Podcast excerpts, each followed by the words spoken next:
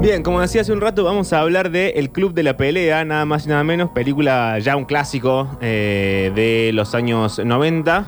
eh, y que lo traje hoy justamente porque hace poco salió una especie de mm, relectura o reversión en una revista que se llama Vice, que es una, una revista que me gusta mucho cuando escribe cosas en serio, digamos, cuando escribe ensayos en serio sobre cosas copadas. Eh, y hacía esto mismo, leía el Club de la Pelea desde una cuestión contemporánea. Lo que pasó con el Club de la Pelea, en- dentro de muchas cosas que pasaron con el Club de la Pelea, es que en el día de hoy es revalorizada como una especie de manual ideológico, eh, como una especie de doctrina en pos del hombre blanco heterosexual. Porque en un momento lo que plantea la película, cuanto más, cuanto menos, es que los hombres son como una especie de, o somos en realidad como una especie de peleadores y cazadores constantes que no podemos manejar nuestros impulsos, que no podemos controlarnos y que entonces somos más o menos, cuanto más, cuanto menos bestias. Esto fue reutilizado por algunos grupos eh, extremistas de los Estados Unidos. Se llaman El Regreso de los Reyes, uno de ellos, y el otro se llama mm, El Imperio Masculino. Porque vieron que en Estados Unidos, cuando no tienen nada que hacer, se ponen a eh, ser eh, discriminadores entre ellos. Es como raro. ¿Vos decís que eso nace de manera genuina, Pablo? No lo sé, no lo sé, pero hay un montón de grupos de, di- de diversas, eh, digamos, estirpes, siempre relacionados con la norma y con la pertenencia, que deciden de pronto armar como una especie de club para discriminar a alguien más. Sucede mucho en los Estados Unidos. Eh, en contra de, los inmigrantes, en contra de las minorías. Y en este caso son dos grupos, eh, al menos dos, yo traje dos para mencionarlo solamente, hay muchos más, que lo que plantean es que el hombre blanco heterosexual, como lo conocemos, está en desventaja hoy en la actualidad, a pesar de ser una mayoría y de tener todo el poder y el control del mundo en sus manos, está siendo debilitado por lo que ellos llaman, entre muchas comillas, ideología de género. Para cualquiera que conozca algo mínimo de ciencias sociales, la ideología de género no es algo que existe ni siquiera. No hay, ni, no hay corriente filosófica ni sociológica que se inscriba dentro de una ideología de género. Pero por cuestiones que tienen que ver con la estructura del club de la pelea, esto fue tomado como esto, como un manual para machistas, básicamente. La nota en Vice se llama, si alguien la quiere buscar, cómo se convirtió el club de la pelea en el manual para los machistas. Se encuentra en internet y está doblada, está traducida al español, así que es eh, bastante sencilla y fácil de leer. Dicho esto, ¿de qué trata el club de la pelea para quien no lo sabe?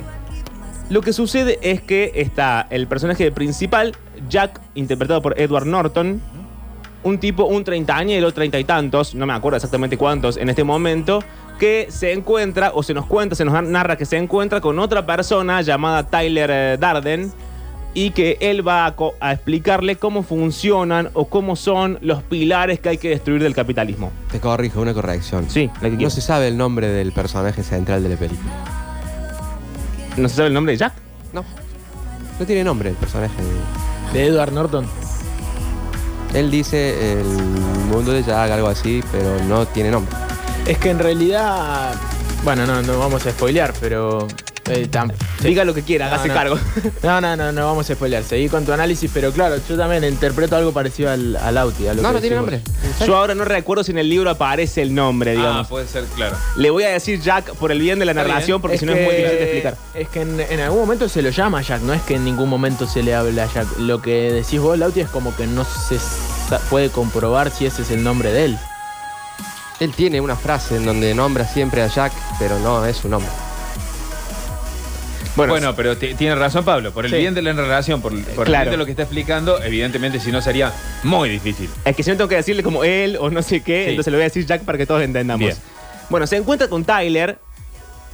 Insisto, para quien haya visto la peli, lo que estoy diciendo es falso, pero yo, para el bien de la explicación, se encuentra con Tyler. Se encuentra con Tyler y Tyler lo que va a hacer es reunir un grupo de hombres supuestamente marginados para que peleen entre ellos y arma el club de la pelea, que arranca como esto: un montón de gente un poco renegada del sistema que decide cagarse a piñas y pertenecer a este club.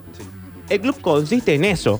Dos tipos, es decir, muchos tipos, de- de- dentro de los cuales dos se pegan hasta que uno dice, bueno, basta, o hasta que uno se muere, y eh, es ahí la finalidad de- del grupo.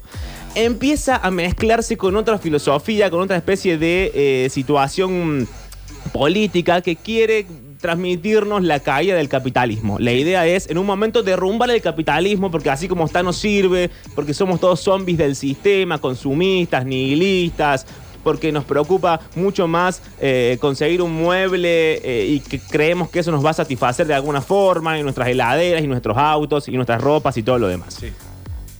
Esta especie de pelea eh, con el consumismo, con el materialismo, es lo que Tyler le va a explicar a Jack. Se lo va a explicar en el audio que sigue a continuación, que es la primera vez que se encuentran. Lo que sucede es que a Jack le explota el departamento. Hasta esta parte de la película la explota el departamento, no sabemos cómo. Y pierde todo, pierde sus muebles comprados por catálogo de una revista, pierde sus trajes, pierde eh, su heladera, su casa, pierde todo lo que le enseñaron que estaba bien tener para ser un hombre eh, con todas las letras. Y ahí es cuando Tyler le va a contar esta otra, esta contrafilosofía de vida que es quizás lo material no alcanza a llenarnos. Esto está inscripto dentro de Chuck Palahniuk. Chuck Palahniuk es el autor, el escritor de- del libro que tiene una visión de las cosas un poco adolescente en la mayoría de sus filosofías. Digamos, toma corrientes que sí existen en la vida real, que sí existen en el plano de las ideas y del pensamiento, pero lo va a reducir a eslóganes y a boludeces que va a terminar siendo un discurso bastante vacío. Esta cosa de, bueno, sí, acabemos con el sistema pegándonos entre nosotros, resulta un poco tonto eh, en cualquier medida. Pero arranquemos por esta parte entonces, el audio entre Jack hablando con Tyler y un poco desentramando esta cuestión de qué tan reales somos o qué tan falsos somos según lo que consumimos y según lo que tenemos. Bien. Pudo ser peor, una mujer pudo cortarte el pene mientras dormías y arrojarlo por la ventanilla de un auto en movimiento. Pudo pasar. No lo sé, es que cuando compras muebles piensas en todo. Este es el sofá que necesitaba, pase lo que pase. Tengo el problema del sofá solucionado. Lo tenía todo. Tenía un estéreo que era bastante decente, un guardarropa muy respetable. Estaba cerca de estar completo. Rayos, ahora todo se fue. Sí, todo se fue. ¿Sabes qué es un edredón? Un edredón. Es una sábana, solo una sábana. Ahora, ¿por qué chicos como tú y yo sabemos que es un edredón? ¿Es lo esencial de nuestra supervivencia en el sentido de cacería? No. ¿Qué somos entonces? Somos, ya sabes, consumidores. Correcto. Somos consumidores. Tenemos un estilo de vida obsesionado por los productos. Crímenes, asesinatos, pobreza. Eso no me concierne. Lo que me concierne son las revistas de celebridades, la televisión con 500 canales, el nombre de un sujeto en mi ropa interior, Regain, Viagra, Olestra. Martha Stewart. Diablo Martha Stewart. Marta pulió el metal del Titanic y todo se hundió. Así que al diablo con tu sofá y tus patrones string con franjas verdes. Yo digo, nunca estés completo. Digo que dejes de ser perfecto. Digo que lo dejes evolucionar. Deja que los chips caigan donde estaban. Pero ese soy yo. Y puedo estar mal. Tal vez es una terrible tragedia. Bueno, ahí empieza a desarrollarse esta relación entre, eh, lo vamos a llamar Jack igual, y Tyler. eh, en, en el cual se le explica esto mismo. Esto se va sumando a otras cosas más. Por ejemplo, aparece la idea de la necesidad de perderlo todo para poder reconstruirse desde cero. Una idea bastante boba que es muy repetida en muchas de las narraciones. Esto es traducido en, bueno, ahora voy a poder hacer X cosas porque no tengo nada que perder.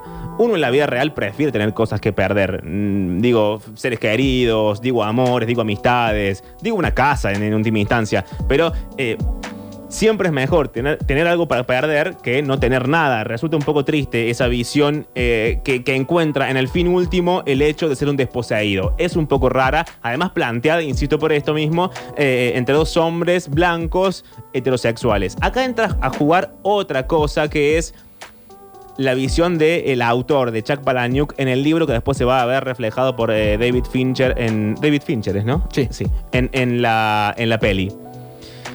Te lo, de- decía antes. eh, Chuck Palahniuk reduce. Reduce a Nietzsche, por ejemplo, reduce al nihilismo a eslóganes, a frases hechas, a lugares comunes. Resulta muy útil y muy divertido de leer, pero resulta un poco impráctico y un poco bobo si uno lo quiere llevar directamente a la vida real. Esto sucede mucho con, eh, con el arte. Pasa y está pasando, o al menos pasó hace poco con el Club de la Pelea, esta cosa de querer acusar al libro de que eh, intenta un alzamiento del hombre blanco en pos de las minorías. Yo culpar a la, literatura eh, de cosas que corresponden a la vida privada de las personas me parece un poco bobo en términos generales. Digo, pienso en, en la muerte de John Lennon y el guardián entre el centeno, que nada tenía que ver con matar a John Lennon.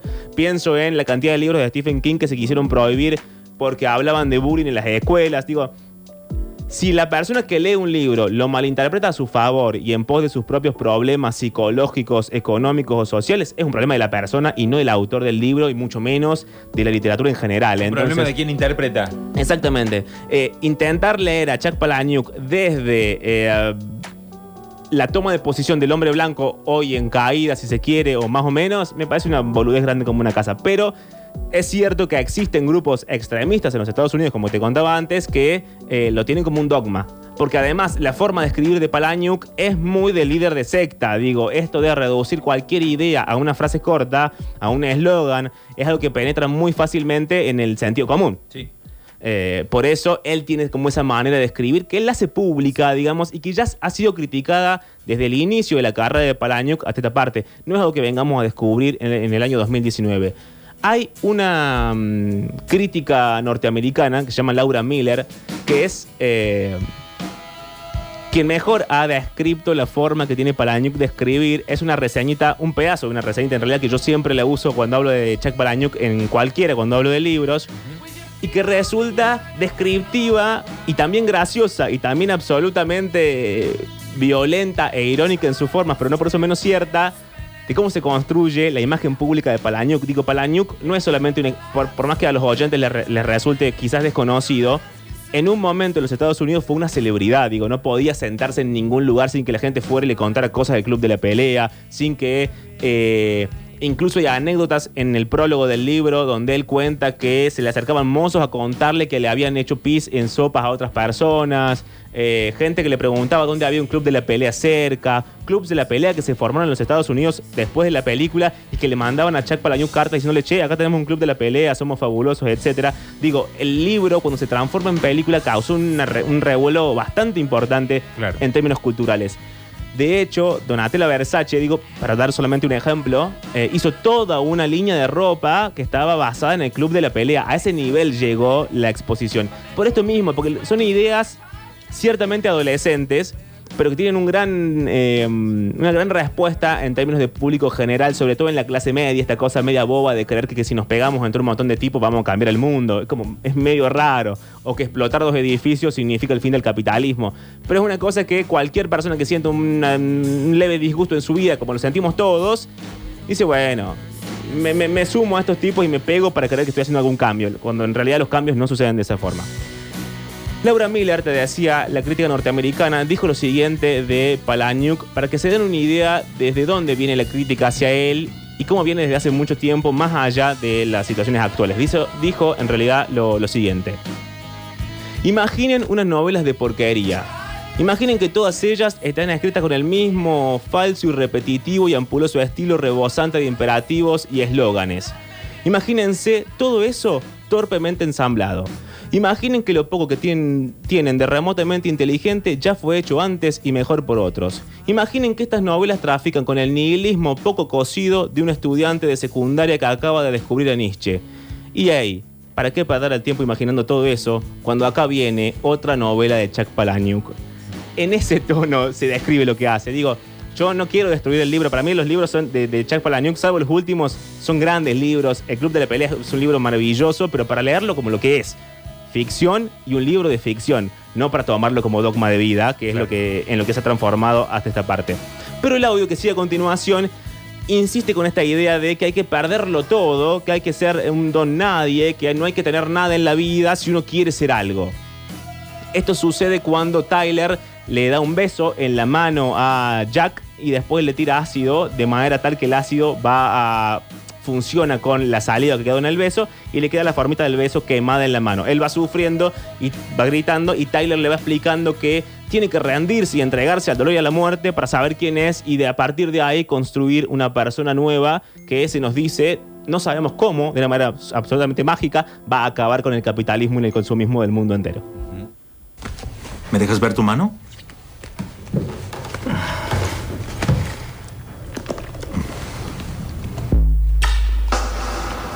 ¿Qué es esto? Un químico que quema. ¡Ah! ¡Ah! Duele más que si te quemaras con fuego y te queda una cicatriz. Ah, no, no, por favor. ¿Qué, qué está haciendo? Meditación guiada que sirve para el cáncer. Quédate con el dolor, no te lo quites. No, Cuida tu mano. El primer jabón se hizo con cenizas de héroes, como los primeros monos que enviaron al espacio. Sin dolor, sin sacrificio. No tenemos nada. Trataba de no pensar en las palabras. ¡Basta! Este es tu dolor, es tu mano quemada. Aquí están. Me iré a mi cueva. Voy a mi cueva, voy a mi cueva, voy a encontrar a mi animal. No, no manejes esto como lo hace la gente que va a morir. ¡Vamos! Ve al grano, por no, favor. Lo que sientes es iluminación prematura. Es el momento más grande de tu vida y estás por ahí perdiéndotelo. Cierra la Por boca. favor. Nuestros padres eran modelos de Dios y si nuestros padres pagaron, ¿qué puede decirse sobre Dios? No, no lo sé. Escúchame. Considera la posibilidad de que a Dios no le agradas. Nunca te ha querido. En toda posibilidad te odia. Esto no es lo peor que puede pasar. Lo no es. lo necesitamos. Así es, de acuerdo, tengo un Al lugar. diablo damnación, al diablo redención. Somos los no deseados de Dios, así que déjalo. ¡Quiero un poco de agua! Escucha, puedes correr y echarle agua a tu mano y empeorarla. ¡Mírame! O usar vinagre para neutralizar la quemada. Por favor, déjame, por favor. Rendirte primero. Debes saber, no temer. Saber que algún día morirás. No sabes lo que se siente.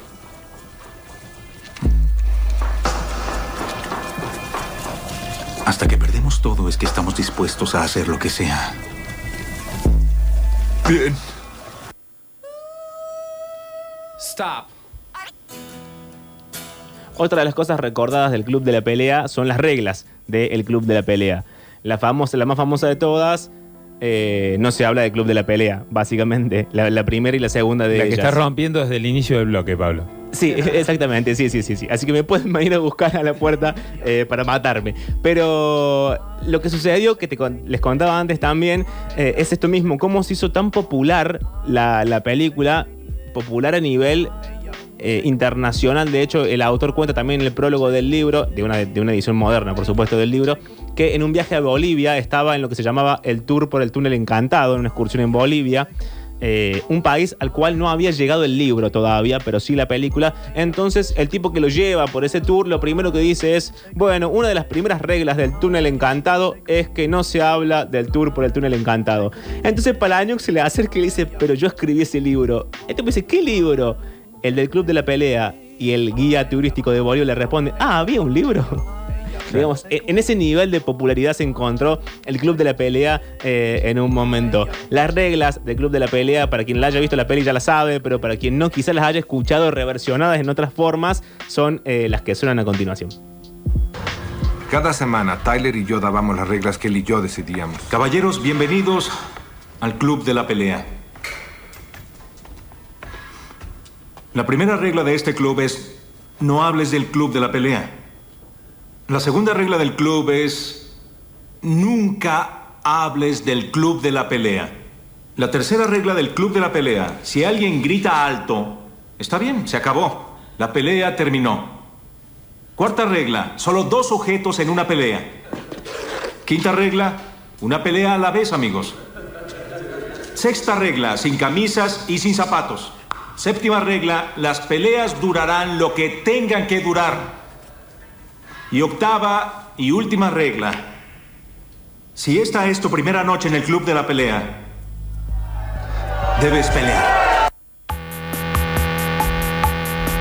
Voy a insistir con esto. Lean, lean el libro y vean la peli porque son dos cosas realmente muy bien hechas y muy interesantes de ver. Pero la lectura lineal de lo que dicen es obviamente forzada. Es tan forzada, de hecho, que para cualquiera que haya leído a Chuck Palahniuk o cualquiera que conozca un mínimo de su obra, sabe que hay un gran porcentaje de homoerotismo en cada uno de los personajes. De hecho, el club de la pelea, la mayoría de las escenas son tipos. Es Brad Pitt, no cualquier tipo arrancando por ahí. Sí. Es Brad Pitt, todo Está más musculoso. rico que un asado después de tres meses de no comer eso carne. estaba pensando cuando vos decís todo este análisis que también hace un montón de gente eh, de la heterosexualidad del hombre blanco. El personaje de Brad Pitt es un poco también, un- no sé si una parodia, pero sí esa utopía del tipo perfecto, el chabón que no le tiene miedo a nada, que encima es fachero y bueno, dos No, cuestiones no es solamente importantes para la vida de cualquier también. persona. Claro, bueno, sí, es lindo, es lindo eso. Es lindo. Y además, la mayoría de la. Hay mucha parte de la trama que puede ser leída como. Eh, en un principio, porque después sabemos que no funciona así por una cuestión obvia, pero lo voy a explicar sin spoiler al final, aunque es una peli vieja. Hay la relación entre Jack y Tyler. Es bastante gay por momentos. Digo, se dan besos. Digo, actúan como un matrimonio durante mucho tiempo. Ellos se pelean con otros tipos y están todos transpirados, como muriéndose entre ellos. Digo, tiene como toda esa cosa, todo ese homorotismo constante que es muy propio de la obra Se de. van a vivir eh, juntos. se van a vivir juntos. Es muy propio de la obra de Palahniuk. Lo que pasa es que, claro, la lectura lineal de lo que dice sí puede ser interpretada para el mal. Pero en, términos generales, no es que Palahniuk escribió un libro dogmático eh, para favorecer o alentar al hombre blanco heterosexual. Porque la verdad lo escribió mucho antes de esta, de esta época que estamos viviendo.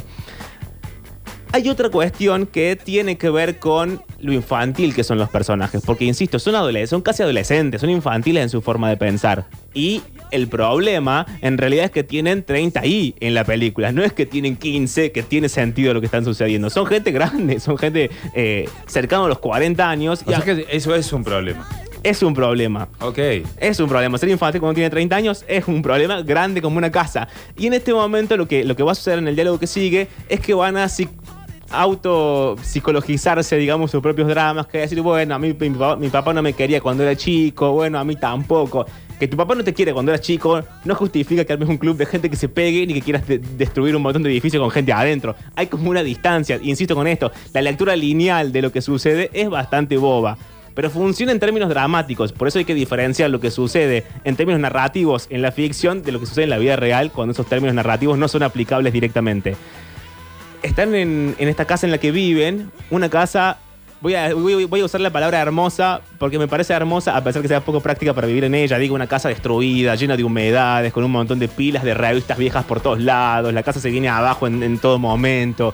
Eh, la iluminación de toda la peli es como media verde, media gris, media fría, Sí, media tiene oscura. goteras por todos tiene lados. goteras. Es un horror, pero es muy linda de ver. Es muy linda de ver eh, en, la, en la tele, básicamente. Está Tyler en el baño, está Brad Pitt bañándose en la, en la bañera, pasándose una esponja, y está eh, Edward Norton sentado fuera de la bañera, están charlando esto mismo. Bueno, mi papá, tu papá, no sé qué. Y aparece, sí, la idea de cómo funciona un mandato. Van a escuchar que eh, Tyler dice, bueno, yo lo llamé a mi papá y me dijo que y le pregunté qué tenía que hacer. Y me dijo, bueno, tenés que terminar la escuela. Y terminé la escuela y lo llamé a mi papá preguntándole qué tenía que hacer. Y mi papá me dijo, bueno, eh, tenés que casarte ahora. Y ahora acá estoy, tengo treinta y tantos y la verdad que no sé qué hacer de mi vida. Y termina rematando Tyler, no falto de ironía en esta cuestión del homorotismo, que por eso lo mencionaba. Lo mira a Edward Norton y le dice, bueno, quizá lo que nos haga falta eh, a nosotros, dos hombres criados por mujeres, sea otra mujer que solucione este asunto. Todavía no hablé de la mujer de la película porque lo voy a hacer en lo que sigue a continuación, pero hasta esta parte, el audio entonces de eh, Tyler Darden y eh, Edward Norton en su versión de Jack, vamos a seguir llamándolo así, hablando de sus propios padres y de cómo funcionan los mandatos en la vida real. Bien. Si pudieras pelear con quien fuera, ¿con quién lo harías? Pelearía con mi jefe. ¿En serio? Sí, ¿por qué? ¿Con quién pelearías tú? Con mi padre. No conocí a mi papá. Bueno, sí lo conocí, pero se fue cuando yo tenía seis años. Se casó con otra mujer, tuvo otros hijos. Hacía esto cada seis años, iba a otra ciudad, empezaba una nueva familia. El maldito abrió franquicias. Mi padre no fue a la universidad y era importante que yo lo hiciera. Me suena familiar. Así que me gradué, lo llamé de larga distancia y le dije, papá, ¿ahora qué? Y me dijo, obtén un empleo. Lo mismo Ahora aquí. tengo 25 y hago una llamada cada año y le digo, papá, ¿ahora qué? Y me contesta, no sé, debes casarte. Sí, igual. No puedo casarme. Tengo 30 años. Somos una generación de hombres criados por mujeres. Me pregunto si otra mujer es la respuesta que necesitamos. Esa otra mujer en la peli es Marla. Y acá voy a hacer otra lectura posible del Club de la Pelea, que es la que a mí más me gusta, sacando la cuestión política, la cuestión filosófica, la cuestión de género, todas esas cuestiones, que es quizá la menos popular de las lecturas del Club de la Pelea, que es que en realidad se trata de una historia de amor. Lo que va a hacer que la historia avance constantemente, lo que va a hacer que los personajes se peleen entre ellos, lo que va a hacer que el club de la pelea se transforme en el proyecto de acabar con el capitalismo, lo que va a hacer que descubramos finalmente quién es Tyler en la vida real y quién es Jack, si es que no se llama Jack, es Marla. La que va a funcionar como eh, nudo narrativo en todo el libro y en toda la película es ella. Hay una frase en el libro que yo la busqué hoy para leerla en el contexto adecuado, pero no la encontré. A pesar de que el libro es cortito, lo tengo en mi mano, son nada, son 100, 218 páginas y se lee súper fácil. Hay una frase entonces, decía que para mí es la que mejor resume esta cuestión. En un momento el personaje principal dice yo amo a Tyler, él ama a Marla, Marla me ama a mí. En ese triángulo está basada toda la historia y todo el conflicto de lo que sucede en el club de la pelea.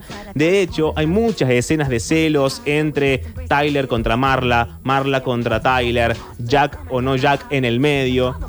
Y para cerrar la columna del día de hoy, sí voy a leerles un fragmento que está en el medio del libro, cerca de la página 99, donde un poco explica esta situación de celos entre los, los tres personajes y esta historia de amor. En lo que estamos en la película es en lo siguiente. Básicamente le hicieron algo muy malo a la mamá de Marla. Marla está muy enojada y Tyler le dice a Jack, vámonos, escapémonos de Marla, no la llames, no lo ubiques, no la busques, porque nos va a prender fuego a los dos por lo que le hicimos a la madre. Que está leído en clave policial, pero en realidad la lectura sería alejate de esa mujer que no te conviene, quédate conmigo y no te separes de mí. Leído en clave homoerótica y luego, cuando sabemos el final, es leído en lo que le sucede a este personaje principal en su propia cabeza, básicamente. Pero el fragmento entonces del libro que termina con la columna del día de la fecha dice más o menos lo siguiente.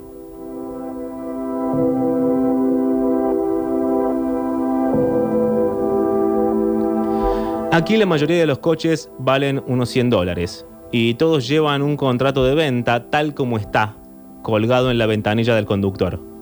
Escogimos el Impala porque si había que dormir en un coche aquel sábado por la noche, este era el que tenía los asientos más grandes. Cenamos comida china porque no podemos ir a casa. O dormíamos aquí o pasábamos toda la noche en vela en una sala de baile. No vamos a salas de baile. Tyler dice que la música está a tal volumen, en especial los bajos, que se le fastidia el biorritmo. La última vez que salimos, Tyler dijo que la música estaba tan alta que le producía estreñimiento. El que la sala sea tan ruidosa parece hablar y además hace que después de un par de copas todo el mundo se sienta el centro de atención, si bien todos están completamente aislados del resto. Eres el cadáver de una de aquellas novelas inglesas de asesinatos. Esta noche dormimos en un coche porque Marla fue a casa y amenazó con llamar a la policía para que me arrestaran por hervir a su madre.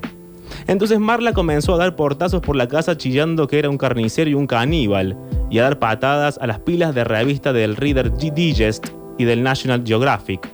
Y entonces me fui y la dejé allí. Eso es todo. Después de su intento de suicidio, intencionado pero accidental, con Xanax en el Hotel Regent, no logro imaginarme a Marla llamando a la policía.